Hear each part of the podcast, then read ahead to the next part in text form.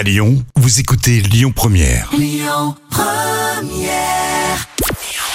Bonjour Rémi, bonjour Jam, c'est TF1 qui s'est imposé hier soir avec le film culte Le sens de la fête et Jean-Pierre Bacry au casting, film qui a rassemblé près de 3 millions et demi de personnes, ça représente 17% de part d'audience. Derrière, on retrouve France 3 avec Inspecteur Barnaby, France 2 complète le podium avec un autre film largué. La Starac renouvelée, bah alors que la grande finale a lieu ce samedi sur TF1, finale on vous le rappelle en décalé à partir de 22h à cause de la Coupe du monde de foot.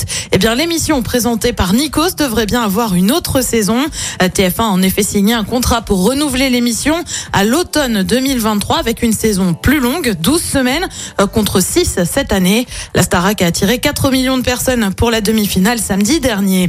Et puis on continue avec des larmes, non pas celles de Chris et Tiana qui ont été éliminées.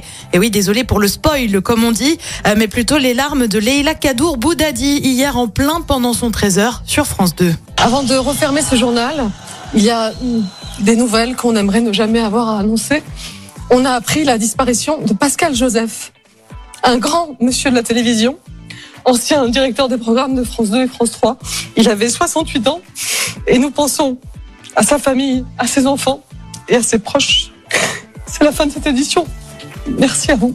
Ah oui, Pascal Joseph avait été l'un des mentors de la présentatrice. On comprend donc bien son chagrin. Côté programme, ce soir sur TF1, bah, je vous le donne en mille, c'est la Coupe du Monde de foot avec États-Unis, Pays de Galles. Le coup d'envoi, c'est à 20h. Bah oui, on est en décalé. Euh, sur France 2, c'est un film, La dernière reine de Tahiti. Sur France 3, un film aussi avec Celle que vous croyez. Et puis sur M6, c'est en inédit de Cauchemar en cuisine et c'est à partir de 21h10.